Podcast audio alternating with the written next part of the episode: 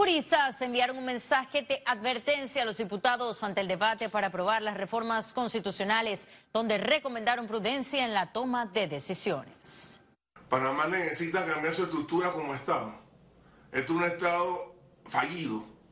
El presidente de la Academia de Derecho Constitucional, Marco Austin, no está de acuerdo con el documento que reposa ante el Pleno de la Asamblea Nacional debido a que a su juicio los diputados no aprobaran los artículos que limitaran la reelección ya con esto que se está dando, de las pequeñas voces que están saliendo a decir dentro de la propia asamblea que esto no va y que esto sí y que no nos gusta esto, que el tema de la llamada no a la reelección es inconstitucional, esto se sabía que venía.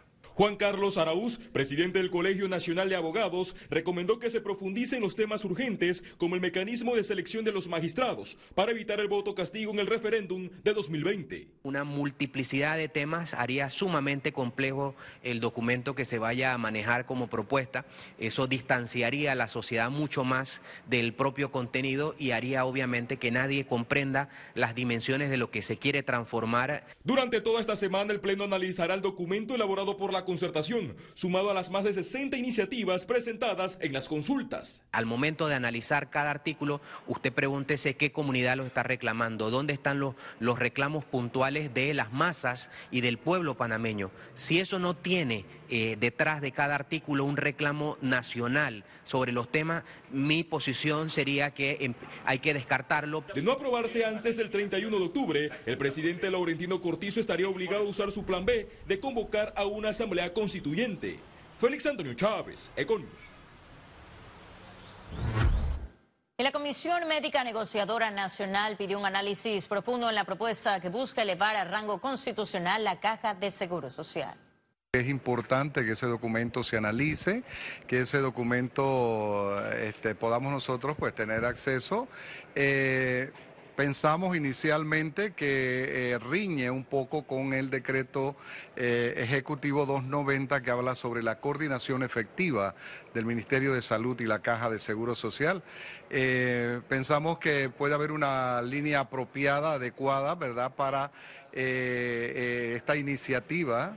Sin embargo, creemos que debe ser sometida todavía a un escrutinio y a un análisis sobre las repercusiones que va a tener en materia de coordinación efectiva. En la Comisión de Credenciales discutirá este miércoles en primer debate el proyecto de reformas al reglamento interno de la Asamblea Nacional conformado por 71 artículos.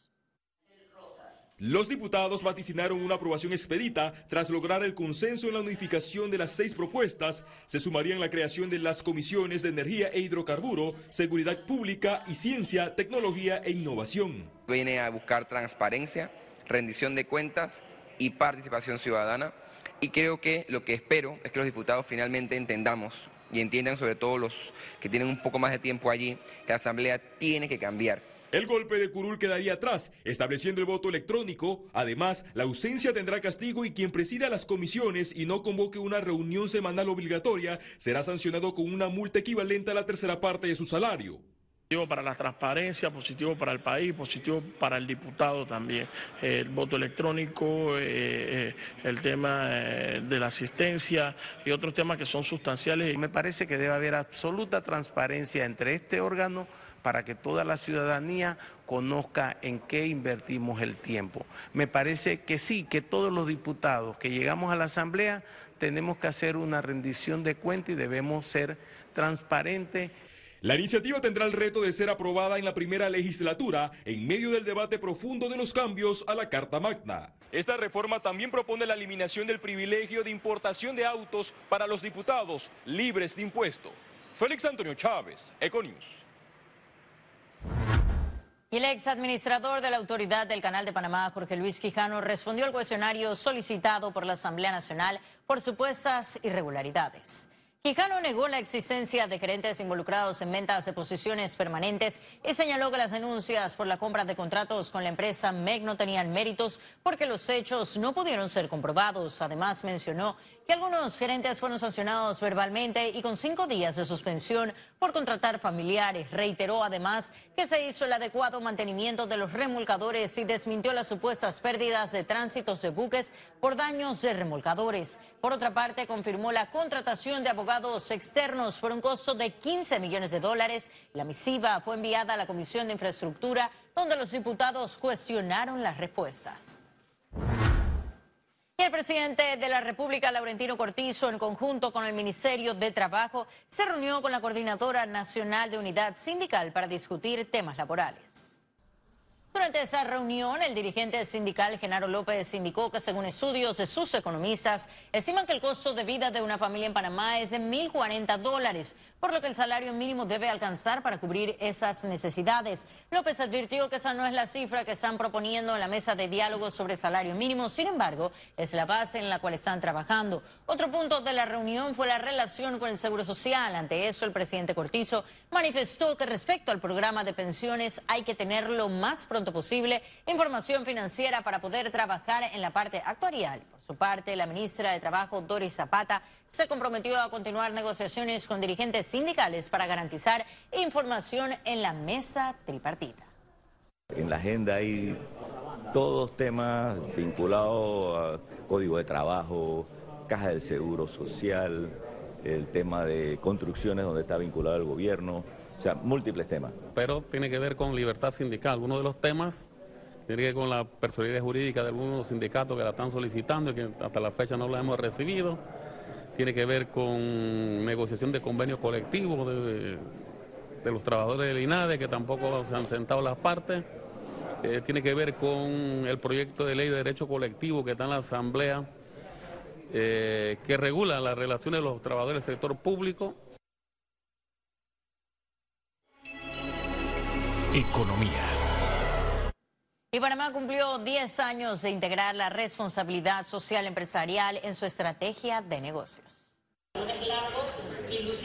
Panamá registra avances importantes en el cumplimiento de los 17 Objetivos de Desarrollo Sostenibles. Cada vez son más los empresarios que implementan la responsabilidad social empresarial en sus negocios. Espero que podamos hacer más, eh, porque no hay nadie que se ha metido a tener la responsabilidad social empresarial como parte de su estrategia, que me ha dicho a mí, me equivoqué incluyéndola. Eh, vemos el vaso medio lleno porque sin duda alguna hemos avanzado muchísimo, pero reconocemos que todavía nos falta muchísimo más. Creo que el primer reto que tenemos todos como ciudadanos, como empresas, como organizaciones es entender qué son los ODS, los Objetivos de Desarrollo Sostenible. Durante un panel en el marco de la Semana de la RSE organizada por Sumarse, los empresarios discutieron los principales desafíos en el camino de un desarrollo sostenible. Entonces, la pregunta que planteamos al sector privado y a las organizaciones de la membresía fue de qué forma se puede contribuir desde todos los actores para subsanar esta situación. Entonces tenemos que hacer conciencia de que todos somos responsables, que todos de manera individual, y es la suma individual lo que convierte el colectivo, pero es el aporte, es la conducta, es la conciencia de cada uno de los ciudadanos de este país y del mundo lo que va a hacer que el planeta sea sostenible. Más de 60 empresas con estrategia de responsabilidad social, hoja de ruta para inclusión de discapacitados y participación en la elaboración del Plan Nacional de RCE son los principales logros de los primeros 10 años de sumarse. Ciara Morris, Econews.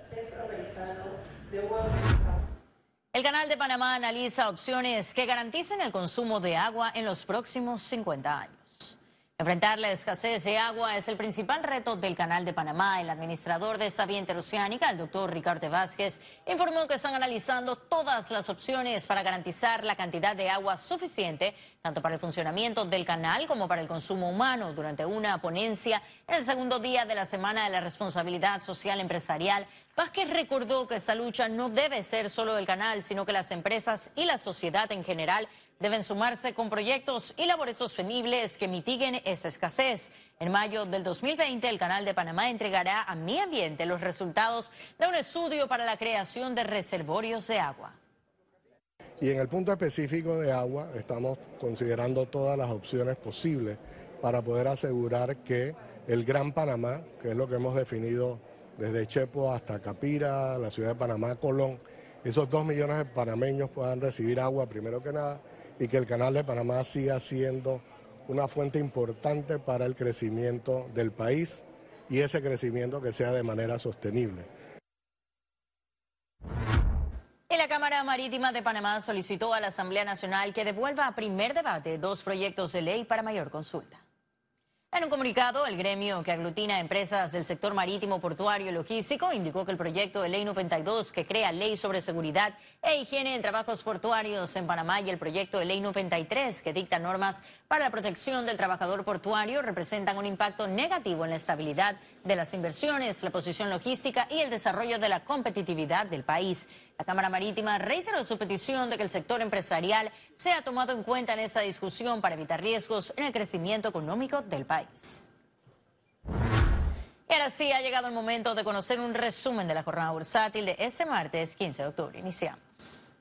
El Dow Jones cotizó en 27.024 con 80 puntos, sube en 0.89%. El IBEX 35 se situó en 9.356 con 10 puntos, un ascenso de 1.19%. Mientras que la Bolsa de Valores de Panamá cotizó en 458 con 66 puntos, sube en 0.3%. Ahora veamos en detalle el volumen negociado en la Bolsa de Valores de Panamá.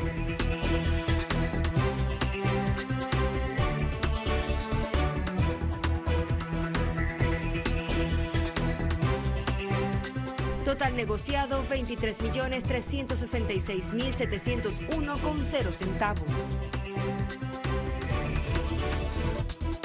Y en breve estaremos de regreso con las notas internacionales. Pero recuerde, si no tiene oportunidad de vernos en pantalla, puede hacerlo en vivo desde su celular a través de una aplicación destinada a su comodidad y es Cable On The Go. Solo descárguela y listo.